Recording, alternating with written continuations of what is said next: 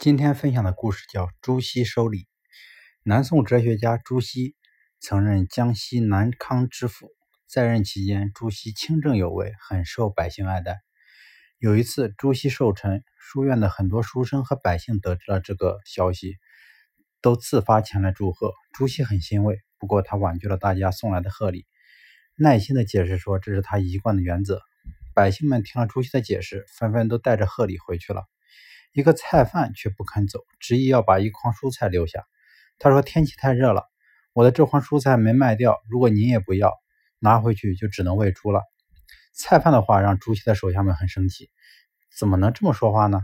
这礼物送的也太没诚意了。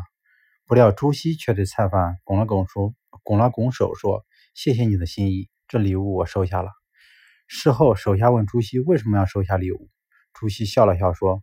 收了别人的礼物会坏了我的名节，可如果不收菜贩的礼物，那就是浪费了。浪费才是对名节最大的损害。一个真正拥有高尚情怀的人，往往不拘泥于外在的形式，而是以真诚待人。